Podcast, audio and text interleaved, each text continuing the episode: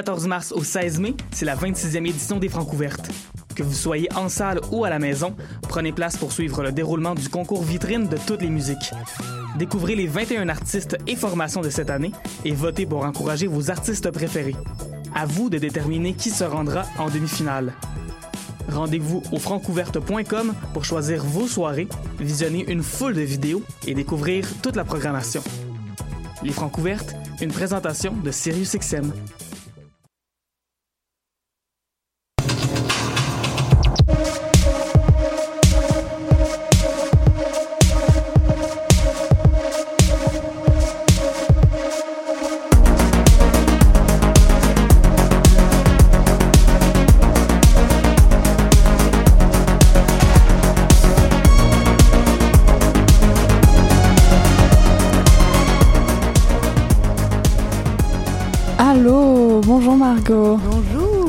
Bonjour. Karine, on se retrouve aujourd'hui pour une émission dans les airs. Nous sommes le 4 avril.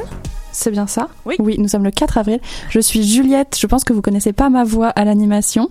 J'ai été chroniqueuse plusieurs fois, mais à l'animation, c'est la première fois. Donc, euh, je suis Juliette. J'ai Margot avec moi qui fait la technique. Oui. Et Margot, on t'entend vraiment pas très bien. Ah, on m'entend pas très bien. Et là, on m'entend bien? On t'entend mieux, oui.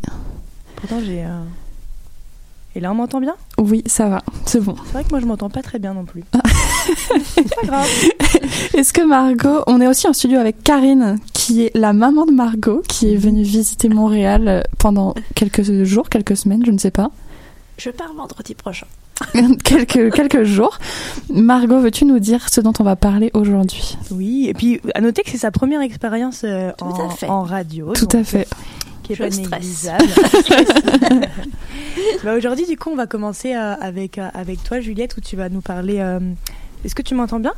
Ouais, où tu vas nous parler de la librairie Le Square. Euh, on trouvait ça intéressant de, venir explorer aussi, pas que euh, finalement euh, des spectacles, mais aussi des lieux euh, qui sont clés et, puis qui, pour moi, à mon sens, sont aussi des belles découvertes. Les librairies, c'est de beaux endroits. Puis nous, on parlera avec Karine d'un spectacle qui s'appelle Kismet, qu'on est allé voir au mai, d'un artiste euh, où on vous parlera euh, plus tard, euh, qui travaille beaucoup sur l'interculturalité. Et euh, Estelle nous rejoindra euh, pour nous parler euh, d'un mini-album euh, qu'a sorti euh, Yves Tumor qui s'appelle euh, The Asymptomatic euh, World, euh, qui a été numéro 1 de, euh, de choc euh, cet été. Peut-être qu'on peut commencer par toi. Je dis peut-être, mais en fait j'ai dit qu'on allait commencer par toi. Donc on va commencer par On toi. va commencer par moi.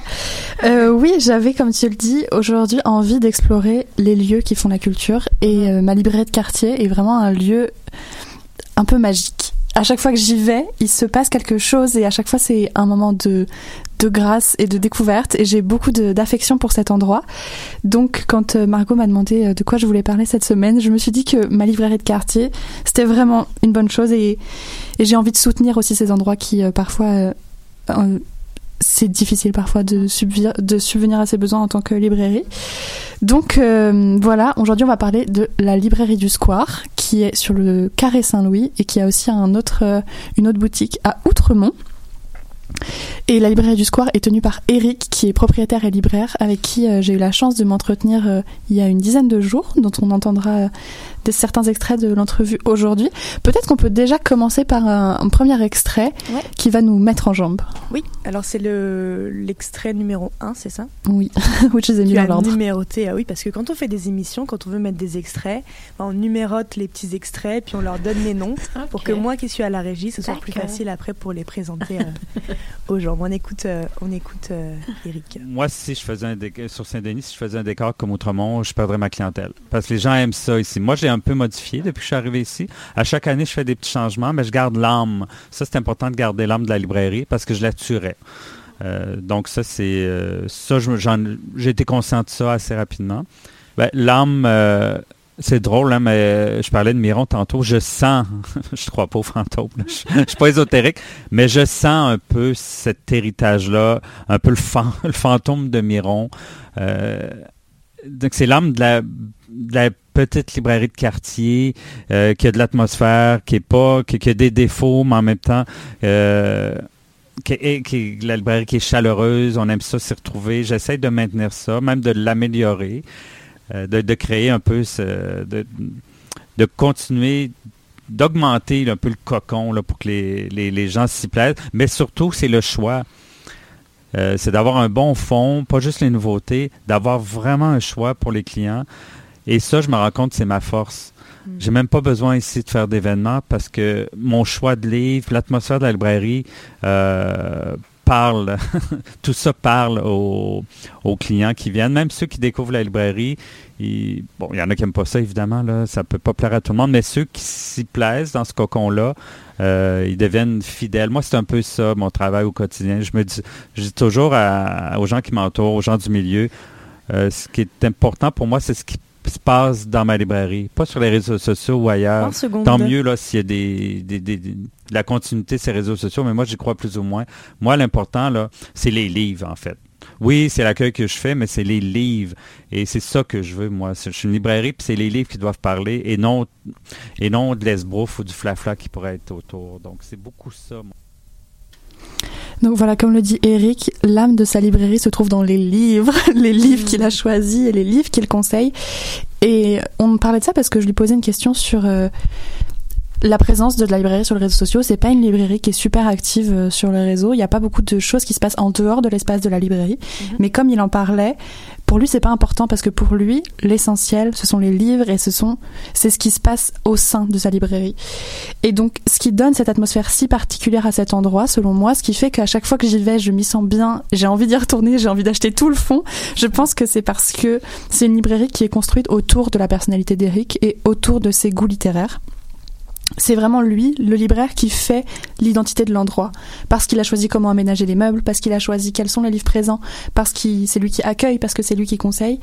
Et, je crois que vraiment, l'âme de la librairie, pour moi, l'âme de la librairie, c'est l'âme d'Eric. Je ne sais pas s'il serait d'accord avec moi, mais pour moi, c'est vraiment lui qui, qui donne l'identité à cet endroit. Et pour euh, pouvoir amener ça de manière un petit peu plus explicite pour pouvoir transmettre ses goûts aux clients et aux lecteurs de manière un peu plus explicite, il a eu une très bonne idée selon moi, c'est-à-dire qu'à l'entrée, sur la droite, il y a une étagère qui s'appelle la bibliothèque presque idéale d'Eric, sur laquelle il y a tous les tous ses favoris de, sa vie de lecteur.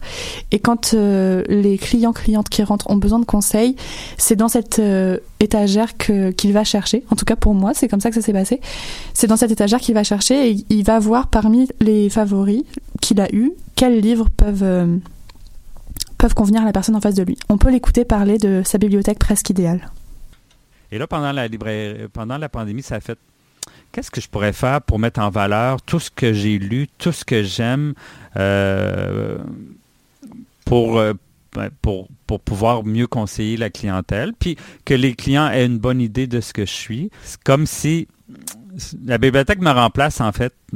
C'est comme si, comme si je disais, vous voici ce que, ce que j'ai beaucoup aimé dans ma vie. C'est vraiment euh, un rayon X de, du lecteur que je suis. Parce que pas évidemment, il n'y a pas juste des nouveautés là-dedans. Là. Euh, donc, je trouve que je suis content de cette idée-là. Oui, je crois que l'extrait est terminé. Oui, oui. Euh, donc, cette bibliothèque idéale, elle permet à Eric de montrer ses goûts euh, aux clients, aux clientes, et permet, comme je l'expliquais avant, de, de conseiller. Et je lui demandais, est-ce que pour lui, la figure du libraire peut être intimidante. Et il me disait qu'en effet, oui, ça peut être intimidant pour les personnes qui sont pas à l'aise dans ce genre d'endroit. Et donc, cette bibliothèque, ça amène une sorte d'interface entre le client et lui. Le client peut peut-être d'abord aller regarder cette bibliothèque, aller regarder quels sont les goûts d'Éric du libraire pour ça fait une première approche, je veux dire, et donc la figure du libraire ensuite peut devenir moins intimidante. Mais il m'expliquait aussi que pour lui aussi, c'est super intimidant d'exposer ses goûts comme ça, d'accepter que tout le monde puisse les voir, que tout le monde puisse les scanner, les juger et se faire une idée de qui il est en fonction de ses goûts-là. Il me disait que pour lui aussi, ça peut, ça pouvait être intimidant. Comme je l'expliquais avant, euh, c'est vraiment à partir de cette bibliothèque-là qui conseille euh, les personnes qui rentrent. Et avant de continuer, je voudrais qu'on l'écoute parler du fait de conseiller les clients. La curiosité, je trouve que c'est la clé en ce moment, là, pas juste pour le livre, mais pour tout là, dans la vie. Et euh, j'ai quand même cette clientèle curieuse-là. J'ai beaucoup de clients, c'est les deux. Ils sont avisés, puis ils viennent Ah, euh, tu lu quelque chose de bon, peux-tu me conseiller? J'ai d'autres clients qui viennent et ils ne veulent que mes conseils. Euh, ça, c'est ça, c'est chouette. Là. En fait, ça, c'est un peu le un, peu notre nanane euh, de conseiller euh, aux clients euh, parce qu'on conseille pas tant que ça. Là. Oui, chaque jour je conseille, mais c'est pas chaque client qui veut être conseillé. mais ça, c'est vraiment ce qu'on aime le plus. Là. Mais il n'y a pas que ça. C'est le fun de faire des achats, placer les livres, puis faire la recherche, puis aller dans un rayon, puis trouver le, livre du client. Ça, c'est surtout ça notre travail. Mais conseiller, c'est le petit plus là, qui fait la différence. Conseiller, c'est le petit plus qui fait la différence. Et je suis vraiment d'accord avec lui. Et pour moi, ce sont ses conseils à lui qui font le petit plus, qui font la différence. Et je lui demandais euh, comment comment être objectif, comment conseiller quelqu'un en sortant de ses propres goûts à soi et en, réussissant à s'adapter à la personne qui est en face de soi. Et il me disait que la plupart du temps, il, il, réussissait à, enfin selon lui, il réussissait à donner des bons conseils.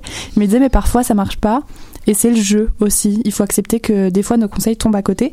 Mais il me disait surtout que hum, être objectif, c'est pas un, c'est pas un objectif, c'est pas une destination à atteindre en soi, parce que justement, comme je le disais au début, ce sont ses goûts à lui qui font l'âme de cette librairie, mmh. et c'est et hum, c'est à travers ses goûts et, et sa carrière de lecteur qui nourrit sa carrière de libraire. Donc finalement, être objectif n'est pas un n'est pas un objectif en soi. Et donc il m'expliquait finalement après que en choisissant de faire une librairie si personnelle et qui n'est pas une grande surface, qui n'est pas qui n'est pas neutre, puisque il y a mis de son âme à lui, il finit par euh, par créer un vivier de clients qui lui ressemblent et il accepte ça. Et vraiment, il disait c'est le fun de de finalement avoir des clients qui me ressemblent et des clients qui qui ont envie d'être là et qui qui sont pas là par hasard. Il me parlait de sa volonté de créer un endroit agréable et avec une sorte de, direction dans le livre qu'il choisit, un peu comme une ligne, une ligne éditoriale. On peut l'écouter parler de ça. Développer une ligne éditoriale, c'est pas un langage qu'on utilise pour les librairies. Et moi, si j'avais pas travaillé dans l'édition, j'aurais pas cette vision-là des librairies. Il faut développer notre ligne éditoriale pour aller chercher la clientèle qui nous ressemble. Euh, ou un petit café de quartier puis Starbucks, c'est pas deux c'est deux univers complètement différents. Puis il y a de la place pour tout ça. Il suffit de trouver l'endroit qui, où on a le goût de manger, où on a le goût de boire un café, où on a le goût d'acheter des livres. Euh, je tiens pas moi à faire du développement pour faire du développement. J'ai le goût d'avoir les clients qui, me ressemblent, que j'ai le goût d'avoir aussi. Comme, en fait c'est comme un tri naturel. Donc c'est ça, il y a un tri naturel qui s'effectue parce que par les choix qu'il a fait, il crée cette ambiance particulière dans cet endroit et finalement ce sont les personnes qui acceptent cette ambiance-là qui restent et qui reviennent. Pour finir, on a parlé de son rapport au livre et de l'intimité qu'on peut créer avec cet objet, parce que euh, moi j'amenais l'idée que le livre, contrairement à d'autres œuvres d'art dont on peut parler dans cette émission régulièrement d'ailleurs, c'est pas c'est pas une œuvre vers laquelle on va, on n'a pas besoin d'aller au musée, on n'a pas besoin d'aller au cinéma, on n'a pas besoin d'aller dans une salle d'exposition, mais c'est plus le livre qui vient à nous. Le livre, c'est un objet d'art qu'on peut s'approprier, qu'on peut personnaliser, sur lequel on peut écrire, on peut le corner, on peut l'emmener dans son sac partout, il nous accompagne. Et je trouve que le fait que le livre puisse venir à nous, ça crée un rapport tout à fait différent à l'art qu'il renforme et qu'il transporte. Et ça crée une sorte de rapport plus intime. Et il nous a parlé de ça aussi. Moi, je pense que le numérique ne euh, fonctionne pas vraiment, contrairement à ce qu'on dit. Le numérique, c'est un peu euh, la déception des éditeurs. Le livre, justement, il y a l'objet, il y a sa forme. Euh, il y a le livre de poche, il y a le livre régulier, le grand format. Puis aussi, il y a la typo. Déjà d'avoir un papier, une typo, un objet, le, le, format, la couverture, je pense que ça, ça contribue au fait hein, que chaque livre, on rentre dedans puis des fois bon des fois c'est désagréable quand la typo est trop petite euh, des fois c'est plus confortable pour l'œil. Mais tout ça oui contribue puis comme tu dis en plus on, peut le trimballer avec nous là euh, oui oui il y a quelque chose de ouais il y a vraiment un rapport hein, plus euh, plus intime avec le livre comme euh, me le disait Karine quand les, micros, les micros étaient fermés, il y a aussi toute l'odeur du livre. Oui. Margot, apparemment, tu veux nous parler de ça? Ah, ah tu lui disais que Mais tu adores l'odeur des livres, Margot. Oui, je trouve que ça. J'aime bien l'odeur du neuf.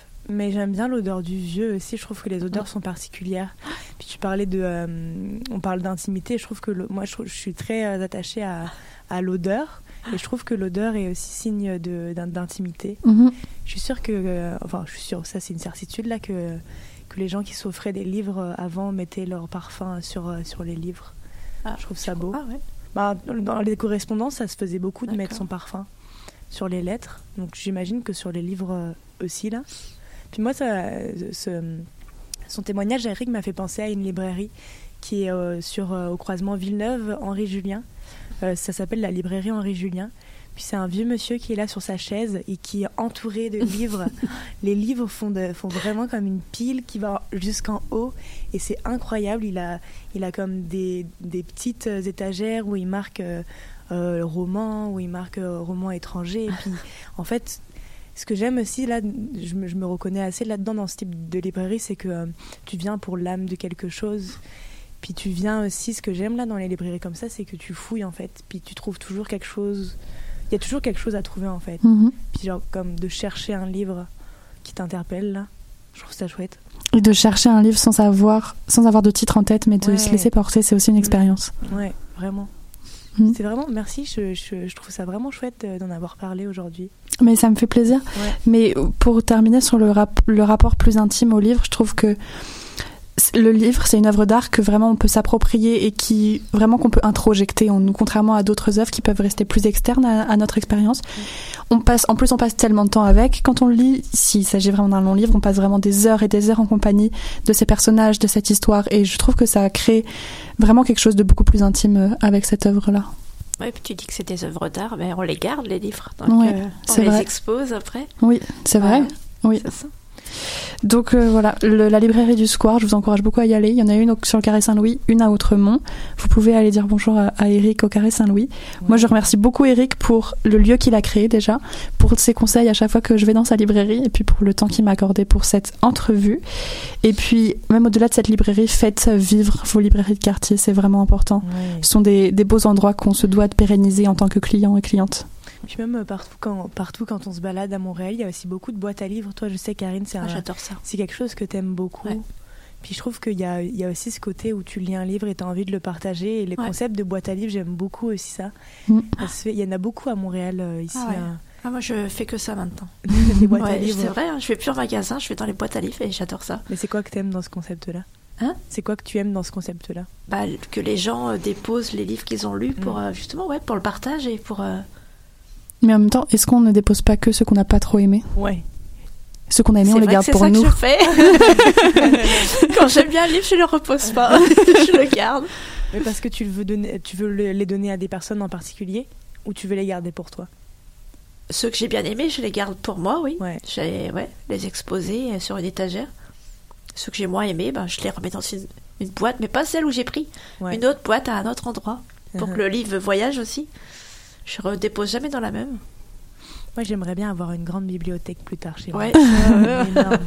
Oui, Et est-ce que vous laissez des mots dans les livres que vous laissez dans les boîtes à livres? Ah, c'est ça, une je bonne fais pas question. ça. Ah, toi oui? Ah ouais, Ouais. j'avais pas pensé ça. Ouais. Moi, je sais pas, je l'ai jamais fait, mais je me dis Ouais. ça peut être chouette de laisser un, une trace de là où, la per- là où le livre a voyagé avant. Ouais. Ah oui, exact. Ah, c'est une bonne idée. Ouais, c'est une bonne idée ça. Je vais m'y mettre. On va faire vivre les livres. Génial. Ben, je, je propose qu'on se, qu'on se fasse une petite pause musicale et puis qu'on revienne euh, avec Mhm. notre chronique. Moi, j'aime beaucoup Marigold. Donc, on va écouter euh, un titre qui s'appelle euh, À bientôt. Écoutons Marigold.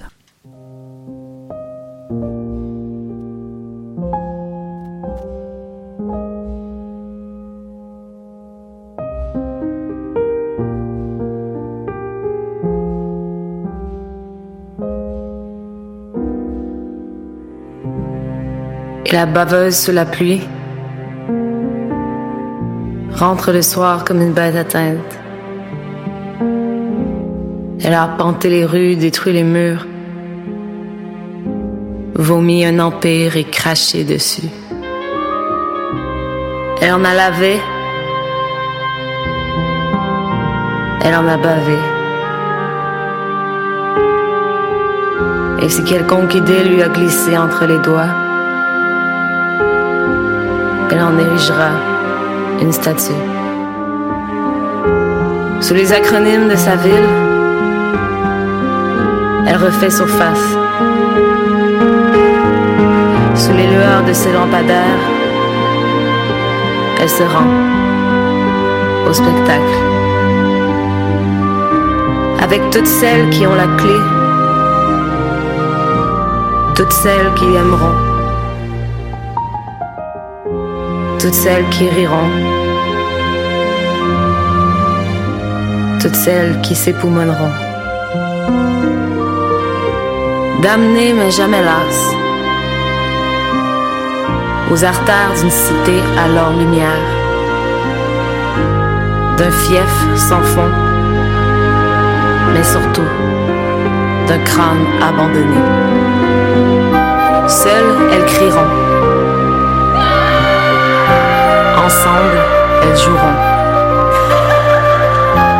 Et puis elles raconteront jusqu'à ce qu'elles n'aient plus de salive. Bienvenue de retour dans l'émission Dans les airs du 4 avril. Nous sommes avec Karine et Margot qui vont nous Ouais. parler d'un spectacle qu'elles ont vu toutes les deux cette semaine. Oui, alors j'ai commencé, puis après je donnerai euh, la parole euh, à notre nouvelle collaboratrice euh. Tonnerre, euh, qui est là euh, cette semaine avec nous. On est allé au, au Mai. Le Mai, c'est quoi? C'est le Montréal Art Interculturel qui est sur, qui est sur euh, du parc, à côté de, du parc, là, quand, quand on descend euh, pas loin du. euh, pas loin du parc du comment ça s'appelle? La statue Étienne Cartier il me semble que c'est ça euh, donc ça s'appelait, euh, le spectacle s'appelait Kiss Me Opposing Destiny, qui est un spectacle qui mélange euh, la danse et la musique de l'artiste Sasa Sarif, euh, qui était présenté euh, seulement du 30 mars au 2 avril. Donc du coup, C'est terminé. c'est terminé, court mais intense. Donc une conception sonore et une chorégraphie de Sadar Sarif et une conception lumineuse de Haroun euh, Srinivasan. Pour, le présenter un peu, euh, Sazar c'est un artiste euh, euh, de la scène plus multidisciplinaire. Sa pratique artistique, elle nous invite en fait à, comme dans une convergence de ses perspectives à la fois créatives et culturelles. Puis lui, il s'intéresse beaucoup à la question de l'identité, à la question de la mondialisation. Il a beaucoup voyagé et du coup, s'intéresse beaucoup à l'interculturalité. J'arrive jamais à dire ce mot. Interculta Culturalité. culturalité. Ouais, je suis un peu parfois dyslexique. Euh, puis dans sa pratique, il mélange beaucoup euh, l'art, l'histoire, euh, de la danse, de la tradition, avec un mélange de, à la fois de rituels et à la fois de pratiques contemporaines. Et dans ces pratiques rituelles-là, il mélange, euh, il mélange des pratiques proches du Moyen, du Proche-Orient, pardon, euh, et de l'Asie centrale. Euh, puis j'ai fait un peu des recherches sur ce que ça voulait dire qui se met. En fait, c'est un, terme qui est d'origine turque et dans le monde arabe qui se réfère en fait au destin. Et justement, en fait, la performance nous, nous invite finalement à, réfléchir. euh, on, pourra en discuter un peu plus tard avec Karine sur nous, ce que ça nous a fait penser, mais en tout cas, euh, la volonté euh, de, l'artiste, c'est de nous faire réfléchir à la question du destin. Et sa volonté à lui, c'était aussi de montrer que l'identité n'était pas un produit, mais le processus d'une négociation constructive et constante entre les cultures, les langages et les expériences qu'on porte en nous. Ça, c'est euh, les mots euh, de l'artiste. Euh, puis, ce qui était intéressant aussi, c'est que c'est quand on parlait de, rituels, quand je parlais de, rituels et de cette, volonté d'intégrer aussi des pratiques contemporaines, cette œuvre, elle est, elle est présentée dans un style mogam contemporain que je connaissais pas du tout, qui est en fait une pratique qui intègre la danse, la musique et la narration, qui sont inspirés de rituels soufis et chamaniques euh, qui proviennent des sociétés euh, islamiques. Euh, puis, en fait, c'était comme quand je parlais de rituel, il y avait dans la performance un mélange de danse et de musique. Karine en pourra mieux en parler dans, un peu la, présentation, le, le déroulé. Puis la volonté aussi là de l'artiste, c'était comme de mélanger les mots qui communiquent avec le mental, Euh, tandis que la musique, elle, transmet les émotions et les émotions sont exprimées par la danse. Donc il y a toute euh, une relation entre la musique et, les corps. Et euh, il voulait que la danse soit une expérience plutôt qu'une qu'une performance. On pourra revenir sur l'idée d'expérience plutôt qu'une performance. Peut-être que tu peux présenter toi un peu, un peu plus en détail, puis on pourra en reparler. Karine. Mhm. Bah, moi, j'ai fait déjà le choix de ne pas lire tous les documents qu'il y avait dans le hall. Je voulais vraiment rentrer euh, bah, sans savoir ce que j'allais voir. Et ça m'a beaucoup surpris quand ça a démarré.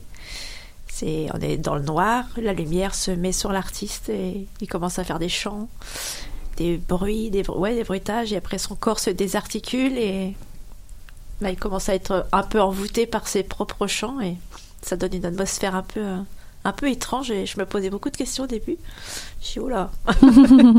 et en fait, on est pris, euh, on est pris dans, bah, dans tous ces gestes, tous ces mouvements, tous ces chants et tout ça, on est pris dedans. Et euh, je- ouais, j'ai trouvé ça assez sympa. euh. C'est envoûtant. Mhm. C'était envoûtant, ouais. Ouais, parce qu'en fait, euh, il commence la performance où il est tout seul. Et c'est une. ça s'appelle son solo. C'est un nouveau solo en fait qu'il a Mm. créé, qui s'appelle euh, Grandmother Drum. J'ai un accent euh, anglais qui est excellent, vous le Magnifique. remarquerez. Et en fait, dans, dans ce solo-là, il explore. euh, c'est ce qu'il dit là, il explore le concept de la propriété par rapport à l'intendance de la maison, euh, tel qu'il est pratiqué dans la culture nomade.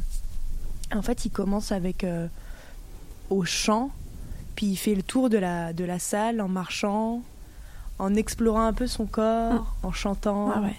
Donc on a quand même une dualité entre l'exploration du corps et le chant. Ouais. On se demande un peu ce qui va se passer. On voit des, des instruments sur notre gauche Ouais, c'est ça. On est attiré par les instruments qui sont en lumière. qui sont en lumière. ouais. Ouais. Puis c'est un peu comme le chemin finalement vers la découverte de la musique, où les instruments pourraient être le symbole de sa, de sa grand-mère. Ouais. Parce que lui, en fait, il a, il a passé ses premières années euh, euh, de sa vie avec sa grand-mère qui a 94 ans actuellement. Et son tambour euh, à main, qui est un instrument très présent dans, la, dans sa culture. D'ailleurs, le tambour de Il sa grand-mère qui était exposé euh, dans le hall euh, du mai. Ouais. Tu sais, dans le petit café, il y a un petit café en fait dans le mai. Il y avait toute une, une petite exposition en fait, dont le tambour de, de sa grand-mère. Et il explique que ce tambour-là était la porte du monde des esprits. Et il disait que sa grand-mère l'appelait comme ça, ce tambour-là. Mm. Et puis, euh, sa grand-mère lui a beaucoup appris euh, euh, cette culture-là des chants, de la danse. Puis je pense que c'est une, une manière de se connecter aussi à sa grand-mère. On parlait d'interculturalité. Ah, j'ai réussi à dire le mot. des rituels, c'est aussi comme euh, une manière de se connecter à elle. Puis j'ai l'impression que dans les rituels, il y a comme un côté chamanique, mais il y a aussi un côté aux connexion à, à une culture, à une histoire, euh, à un lien particulier aussi. Puis euh, dans la pièce, parce qu'en fait, il y a, au début, il commence tout seul. Puis après, il y a quatre, euh, deux danseurs et deux danseuses qui le rejoignent. Donc euh, il y a quatre danseurs sur scène. Et lui, il rejoint la partie où il y avait des instruments tout à droite. Mm. Et les danseurs arrivent. Puis il y a une atmosphère. je te voyais tout, ce matin quand tu préparais la chronique que tu parlais de disciples. Ouais. Tu écrivais Oui, ça faisait un peu. Enfin, moi, ça m'a fait penser à des danses indiennes Mm. avec des tambours. euh, ça faisait vraiment cette atmosphère-là. Et ouais, c'était assez étrange. Parce que le... ils poussaient des cris. Enfin, il y avait des sons qui sortaient. Et du coup, leur, leur corps à eux euh, bah, répondait au son. C'était un peu spécial, ouais. Au départ, euh, quand ils sont arrivés, c'était très spécial. Je, je me posais beaucoup de questions. J'ai dit, oula. Tu faisais quoi comme question? Ben, ce que voulaient dire ces cris. euh, tu, veux- tu parles de- de- des danses autochtones plutôt? Ouais, enfin, Ouais. c'était un peu euh, entre le tambour et le, les corps en fait qui étaient sur scène, euh, Mhm. qui, bah, qui s'activaient comme ça dans différentes. bah, en fait, chacun faisait un peu ce, pas ce qu'il voulait, mais on dit comme s'il était dirigé par des sons. Ouais. Et chacun les les prenait différemment en fait. Et ils faisaient des gestes. C'était, ils n'étaient pas tous les quatre ensemble. Chacun avait sa méthode et voilà. Et j'ai trouvé que ça faisait, ouais, ça, en fermant les yeux, ça faisait très euh, chant indien. Quand on les ouvrait, ça, ça partait un peu dans la folie, je dirais. Et euh, ouais, c'était assez surprenant. Mhm. Ouais. il y avait dans ce côté disciple là, c'est moi je l'ai ressenti comme si lui, il commençait son chemin où il allait justement vers les instruments. Puis comme il avait trouvé son chemin, il s'est posé aux instruments, il a commencé à jouer. Puis là, les danseurs et danseuses sont arrivés.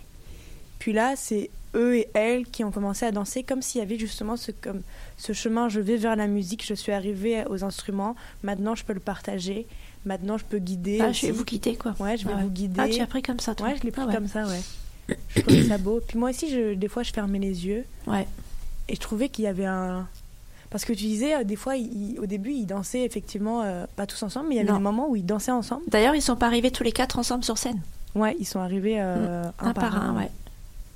Mais euh, les moments où ils étaient. où ils étaient tous les quatre en train de danser, je trouvais qu'il y avait une énergie qui ouais. se dégageait et on C'était voyait. impressionnant.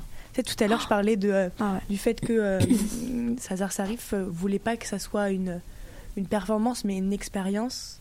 C'était vraiment ça. Je pense que je pense que entre le 30 et le 2 avril, ça devait pas être pareil. Je pense, ouais. Je trouvais qu'il y avait comment une ils énergie. étaient, ouais. je trouvais qu'il y avait une énergie ouais. qui était particulière. Ah, puis c'était pas que de la danse, c'était vraiment tout le corps qui s'exprimait, le souffle, la respiration. Ouais. Ouais, c'était vraiment impressionnant. C'était comme une pratique euh, presque euh, thérapeutique, je dirais. J'avais l'impression. Ouais, c'est vrai, ouais. Oui, ils déchargeaient toutes leurs émotions. hein. décharger, euh, J'ai beaucoup, aimé, et puis j'ai beaucoup aimé, je parlais tout à l'heure, euh, quand je citais les crédits euh, de, la, de la conception euh, lumineuse de Arun euh, Srinivasan. En fait, sur les côtés de la scène, il y avait des, il y avait des grands rideaux, et il y avait comme des Ah oui, interstices de exact. lumière, Mm. comme des, pas des puits, mais du coup des interstices où la lumière sortait de chaque interstice des Ouais. rideaux. Et je trouvais ça. vra- Enfin, moi, je suis, je suis comme très attachée au symbolique dans la mise en scène. Et je trouvais ça super beau, comme dans chaque petite faille, il y a une lumière qui Mhm. est possible, il y a une lumière toujours qui sort. Puis, comme ça nous invitait aussi à, à voir que à travers chaque petit trou, il y a, il y a la lumière qui peut sortir, il y a quelque chose à, à, à aller explorer, à observer. Puis, j'ai j'ai vraiment aimé la, le travail euh, lumineux qui. euh, des fois, il n'y a, y a pas besoin non plus de, Mm. de, de grands. euh, Ah, ça de donnait une, grandes ça donnait une autre mais- dimension aussi euh, aux À danses qu'ils faisaient. et- Ouais. Mm. Ouais, et puis leur, leur habit aussi, ils étaient comme habillés hein, avec des, une sorte de kimono Oui, c'était un peu traditionnel. un peu traditionnel. Ils devaient être, euh, ils devaient être à l'aise. Puis dans la performance aussi, il y avait des. Euh, pour le coup, c'était vraiment une performance Ouais. parce que des fois, Ah ouais, ouais. il y en a qui. On, on s'est regardé à un moment donné, euh, on s'est demandé comment il fait pour tenir à tourner en rond comme ça, sauter, tourner en rond, mais pendant 5-10 minutes. Et on était là, mais il va s'arrêter quand? Et en fait, euh, tournait, il tournait, il tournait, et puis il soufflait, tournait. ouah, ouah, comme ça là, chaque fois. et, oh, c'était impressionnant. Ouais, c'était euh, c'était quelque chose. Hein. Et j'ai enregistré d'ailleurs, euh, si vous voulez, euh, on peut on peut euh, on peut comme écouter. euh, Ah, vous allez comprendre le- l'exercice de euh, respiration. ouais. L'extrait euh, qui dure. euh, Oups, est-ce que j'ai mis le bon. euh, Comme la salle est toute petite, euh, oh, ça prenait, ça- on était envoûtés par euh, les cris là, les. Mhm. Ouais, c'était déstabilisant même. Ça me fait penser à ce que vous racontez à une performance qu'on avait vue, Margot, euh, au festival actoral de Dinah HB. Oui, oui, oui, oui, oui, c'est vrai. Mais c'est un peu ma mince. Je suis en train d'essayer de mettre euh, de mettre l'extrait. Mais oui, c'est ça. Il y avait une côté. euh, je sais plus exactement comment ça s'appelait. Performing song.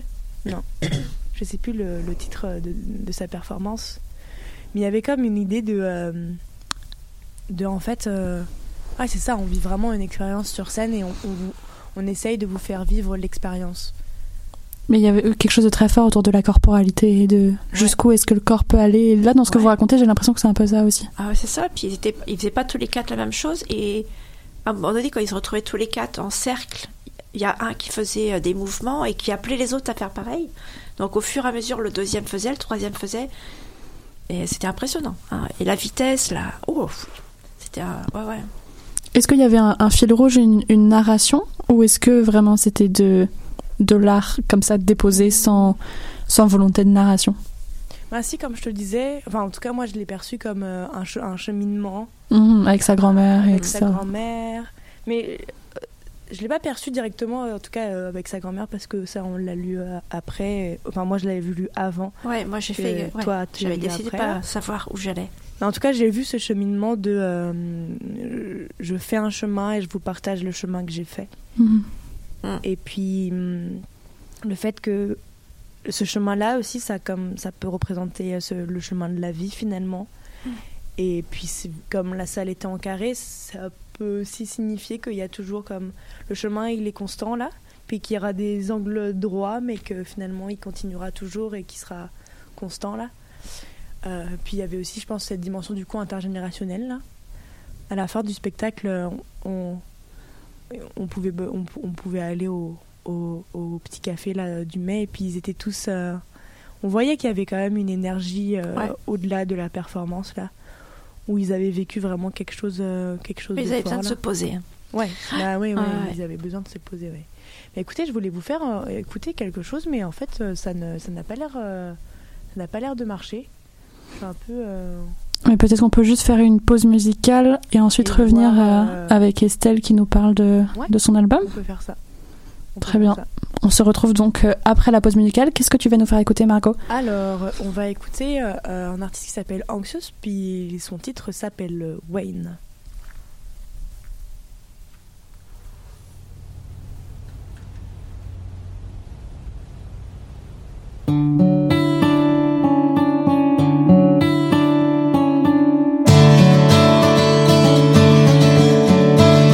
When you tell me I'm more than enough, you paint me in your love. What more can I say to you? And who you mean is much to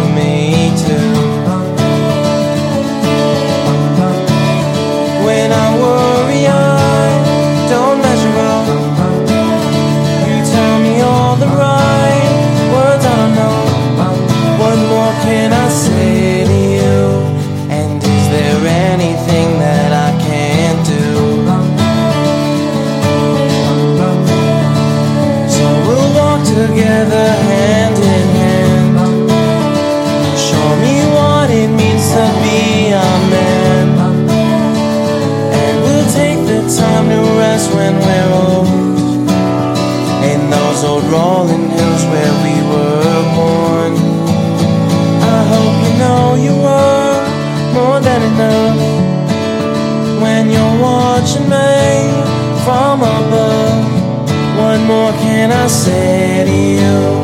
And is there anything that I can do? Say, I'll see you in everything that I do. Bonjour et bienvenue. On se retrouve pour l'émission Dans les airs après cette euh, pause musicale.